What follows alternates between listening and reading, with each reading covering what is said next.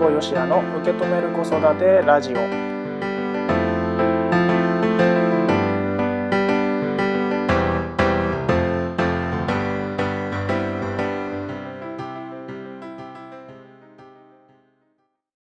皆さんこんにちは辛坊よしやです。受け止める子育てラジオ今回もスタートしました。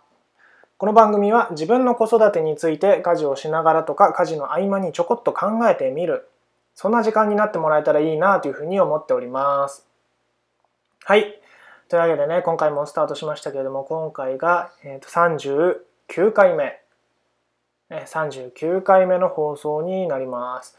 あの前回のねこの2017年に入ってからこのね何回目の放送かっていうのを最初に言おうというふうにえー、思ってるんですけれども、まあ、たまに忘れたらごめんなさいっていう感じですけども39回目です。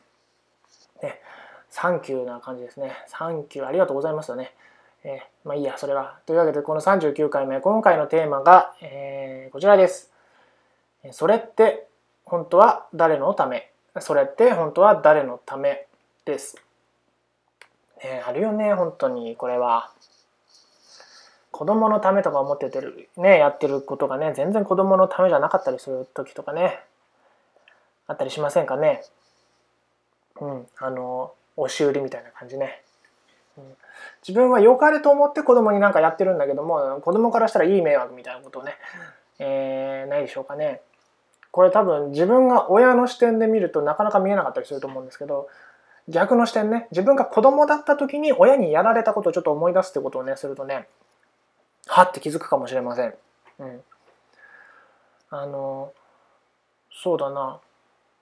これ、ちょっとね、その、自分が子供だった時に親からやられて、いや、いらないよみたいなね、ふうに、あんたのためと思ってやらやってあげたのにみたいなのを、こう思い出してみてくださいって今、ね、あの、話したんですけど、それを話してる時に僕自身がちょっと思い出したことをね、一個言おうかなと思うんですけど、中学ぐらいかな、うん、たあ中学だなきっとな。中1中2ぐらいかなあのうちのね父親があのねなんだ何の参考書か国語だったと思うんですよね国語のねなんか参考書を買ってきたんですよ。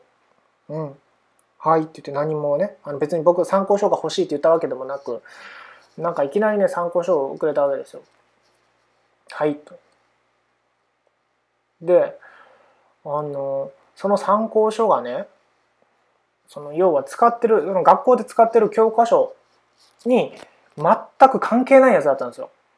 うん、あの教科書とのことを解説してるようなあの参考書ってあるじゃないですか ってあるんですけどねあの例えばなんか英語の教科書だったらその英語のね本文の訳がこのその参考書には載ってるみたいなやつがね同じ出版社から出てるやつかなあれは。うん、であるんですけど、まあ、そういうやつじゃなかったわけです要は。うん、で、えー、僕は学校の勉強に必要なものは確かにその時欲しかったと思うんですけどうちの父親は全く関係ないものを僕に何も言わずにいきなり買ってきたわけですよ。うん、で「はい」と渡されたわけですね。でこう見るわけですよ。全然関係ないわけですね。うん、全然載ってないんだけどみたいなことをね多分本人に言ったと思うんです。うん、でもうちの父親は多分それショックだったんでしょうね。うん、だったら別にいいよ使っても使わなくてもいいしみたいなことで、捨ててもいいぐらいな、まあ、ことをね言われたんですけど、うん、だったら買ってくれないみたいな感じになっちゃったんですけどね僕もね。うん、で多分こここれをその時の僕と僕のね中学生の、えー、僕の視点で見たらこれ全然関係ないからいらないのにみたいな思いだよね。でこれを、えー、今親のね、僕ですね要は親の辛抱よしや、ね、として見るとなんか辛抱よしやっていうのもあれだ、まあ、僕よしべというあのニックネームあるんでちょっとたまによしべと言うかもしれません、まあ、そのよしべ的視点で今のね親のになったよしべ的視点で見るとですね、うん、子供のためを持って買ってきてるわけですよね。うん。でもこれ子供のためになってないわけですよね結果的に。その子供が受け取ってくれなかったから。うん、でえー、ひょっとしたらこの時の親ってほら買ってあげたんだからっていうようなね気持ちがあって。子供のために何かやってあげた俺す偉いみたいなね気持ちがあったのかもしれない。でもそれがこうなかったわけですよね。実際に受け取ってもらえないっていうのがあって。押し売りで本当に押し売りみたいな感じですよね。押し売りね。うん。親の一方的なね。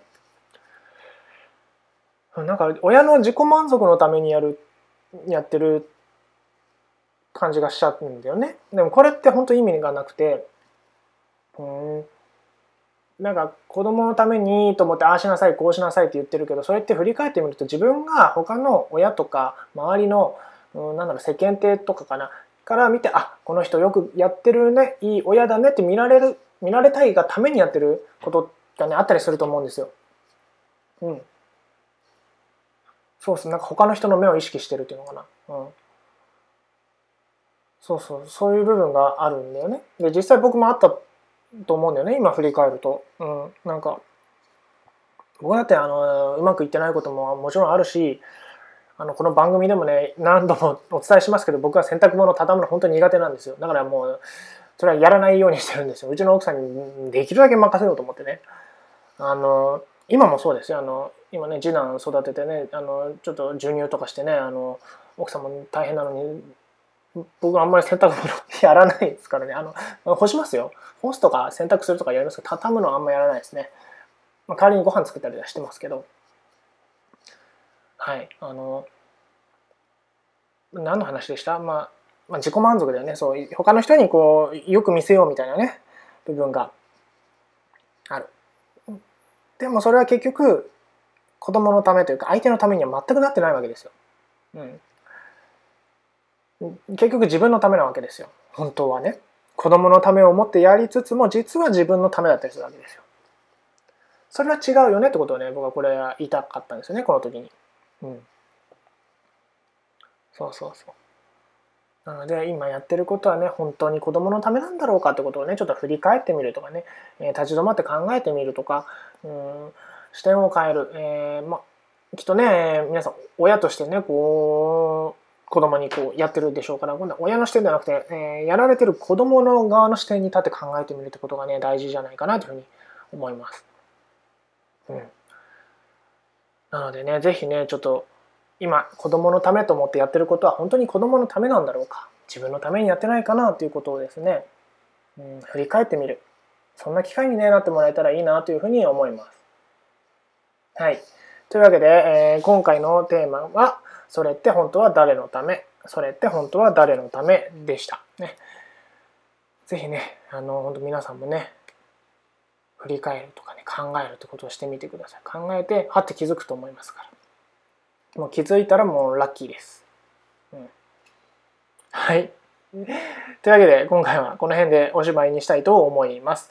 子育てしてるお母さんに届けたいポッドキャストで聞く笑顔になれるサプリメント慎吾よしやの受け止める子育てラジオではまた次回お会いしましょう。今回もありがとうございました。